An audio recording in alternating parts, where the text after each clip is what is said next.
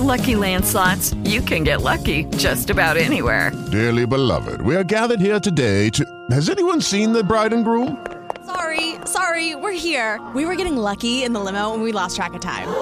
No, Lucky Land Casino, with cash prizes that add up quicker than a guest registry. In that case, I pronounce you lucky. Play for free at LuckyLandSlots.com. Daily bonuses are waiting. No purchase necessary. Void where prohibited by law. 18 plus. Terms and conditions apply. See website for details. Lucky Land Casino asking people, "What's the weirdest place you've gotten lucky?" Lucky? In line at the deli, I guess. Aha, in my dentist's office. More than once, actually. Do I have to say? Yes, you do. In the car before my kids' PTA meeting. Really? Yes. Excuse me, what's the weirdest place you've gotten lucky? I never win and tell. Well, there you have it. You can get lucky anywhere playing at LuckyLandSlots.com. Play for free right now. Are you feeling lucky? No purchase necessary. Void where prohibited by law. 18 plus. Terms and conditions apply. See website for details. Saia do impedimento. Na Band Vale, bate-papo esportivo com Antônio Carmo.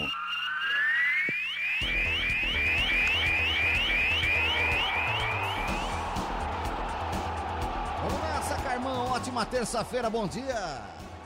Obrigado, bom dia para você, Cláudio Nicolini. Um bom dia a todos que nos ouvem aqui na Band Vale. Muito bom, hein? Terça-feira de Copa do Brasil, Antônio Carmo. Terça-feira de decisões. Já na Copa do Brasil, a gente já começa a saber quem chega às oitavas de final da competição, hein?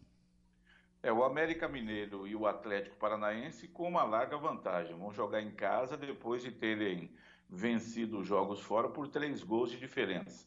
Novidade no Atlético Paranaense contra o Tocantinópolis, hoje às nove e meia da noite, na Arena da Baixada, depois do Furacão ter vencido o jogo de ida por 5 a 2 é a presença de Luiz Felipe Escolari, o Filipão, no banco de reservas do Atlético Paranaense. Mário Celso Petralha tinha dito semana passada que ele foi contratado para ser o diretor, diretor dos diretores, dos treinadores é, do, do futebol do Atlético Paranaense. Mas aí conversaram e o Filipão vai tocar o time até o final do ano, né, até o final da temporada, que esse ano vai a outubro, porque em novembro temos Copa do Mundo, e depois sim, para o ano que vem, um novo treinador será contratado. Mas vai que o Atlético começa a perder, perder, perder, né? Aí não sei como é que fica a situação, porque no Brasil não dá para você cravar que o técnico é técnico, ele está técnico no, no, no time. Mas hoje a estreia é muito cômoda para Filipão, com o time tendo essa vantagem muito grande. O mesmo se aplica ao América Mineiro, que recebe o CSA às 7 da noite no Estádio Independência. O América Mineiro, terceiro colocado no Campeonato Brasileiro, vai receber o CSA depois de ter vencido o jogo de ida pelo placar de 3 a 0. Boa vantagem do time do Wagner Mancini. Em definição, lá para o jogo do Azures, né, que é em Pato Branco, acho, pega o Bahia, o jogo de ida foi 0 a 0 E aí quem, quem passar é, segue adiante nesse confronto aí o, o pode ir para os pênaltis, né? O Bahia vai ter que jogar bola, mas fora de casa mesmo, ano fora de casa, tem, tem um time mais competitivo, penso eu. É, meu amigo, e mais do que vaga nas oitavas de final, é 3 milhões de reais em jogo, não, Antônio Carmo? Agora, o Bahia é. tem obrigação de tirar o Azures, né? Aí, se não, se o Azures passar, é aquela zebrada desfilando em palco aberto, hein, Antônio Carmo? É, o Bahia, apesar de estar na Série B do brasileiro, tem muito mais condições né, de vencer esse jogo. É lá no estádio Os Pioneiros. E precisa ganhar, sem dúvida alguma, ser eliminado pelo Azures, que agora está disputando a Série D do Brasileirão, será uma grande zebra e um prejuízo gigantesco para pro, pro, pro, pro Bahia. É, o, o, time que tem uma condição muito melhor, sem dúvida alguma, né, Nicolene? Ah, é, acho que não dá para comparar, né? O Azures não. É, poderia não, ser é convidado para o quadrangular, aí, né? junto com a Samanuelense, o Urupês e também o São Paulo de Avaré, viu, Antônio Carmo? É, é o Azures surgiu aí no, no, futebol paranaense há pouco tempo, vai ocupando o seu espaço, né? já está já tá na primeira divisão do futebol paranaense, mas é, tem ainda muito, muito chão muita grama para comer, para chegar lá. E o Bahia já tem toda a sua história, né? O tricolor de aço, o grande Bahia. Muito bom, Antônio Carmo. Olha, uma perguntinha de vestibular para você. Você sabe quem que é o hum. quarto colocado do Campeonato Brasileiro? quarto colocado do Campeonato Brasileiro. Seria quem, mestre? Seria o Atlético Paranaense, o Atlético Mineiro? Seria o Palestra? Não é, né? Não, o quarto é o América. O terceiro é que é o Havaí, terceiro. que ontem ganhou é... o jogo, Antônio Carmo. E tá em terceiro, bicho. Tá voando. O Havaí só tem uma derrota no campeonato, foi na segunda rodada para o Corinthians e tem duas, três vitórias já no campeonato, um empate. Ele que quase foi rebaixado no campeonato catarinense, entrou na competição para fugir do rebaixamento e hoje é surpresa. Como bem disse um cronista aí, nesse começo de campeonato todos os gatos são pardos, né? Você começa a olhar assim, é bom lembrar, né, que Santa Cruz quando caiu, Criciúma quando caiu, Ponte Preta quando caiu, Internacional quando caiu, Internacional é time grande, tira dessa lista. Esses times lideraram, o, chegaram até liderar o Campeonato Brasileiro ali na terceira, quarta, quinta rodada. Depois voltaram à normalidade e foram rebaixados. Não dá para acreditar que América Mineira e Havaí vão ficar ali na parte de cima da tabela. Estão aproveitando esse começo de campeonato, a instabilidade de São Paulo, Atlético Mineiro, Palmeiras, Flamengo, né? e vão conquistando pontos, já que o pessoal está bobeando, eles vão conquistando os pontos aí que, que os deixam. Né? Hoje, fechasse o Campeonato Brasileiro, o Corinthians seria o campeão, o Santos vice, Havaí terceiro e América Mineiro quarto, seriam os quatro da Libertadores da América. Obviamente, não acredito que terminaremos assim. Ah, muita mudança deve acontecer. É aquilo que eu sempre falo: jabuti não sobe em árvore, Antônio Carlos. Se ele tá lá é. em cima, alguém colocou, mas ele cai, viu? Colocou. Como é que eu desço? O pessoal do Havaí, do América Mineiro, tem que tirar foto aí dessa classificação, guardar num quadro e falar, vamos ver até onde vai, né? Que beleza, hein? Que beleza. O Carmo, ontem, é... o, o, eu estava vendo o Marcelo Martelotti voltou para o Santa Cruz. Voltou para lá? Do Recife, mas assim, tá um pé de guerra o Santa Cruz, né? É. é teve uma debandada hum, depois da vitória uh, em cima do Atlético da Bahia. O técnico Leston Júnior, executivo de futebol Marcelo Segurado, saíram é. fora e aí trouxeram ah, aquele odor para mídia. Boa sorte pro Marcelo aí, não vai ser fácil não, hein, ô Antônio Carmo? Ele, eu não sei nem se ele chegou aí a trabalhar com o Pintado lá. Ele estava acertado com o Pintado para ser o assistente técnico dele no Cuiabá. Não sei se foi, então acho que não. Mas é que ele tem um nome, né? Aquela velha história, sabe? Que a gente fala aqui, lembra sempre de Gilson Kleina na Ponte Preta, de Marcelo Veiga no Bragantino. O, o Marcelo Martelotti tem uma bela história no Santa Cruz.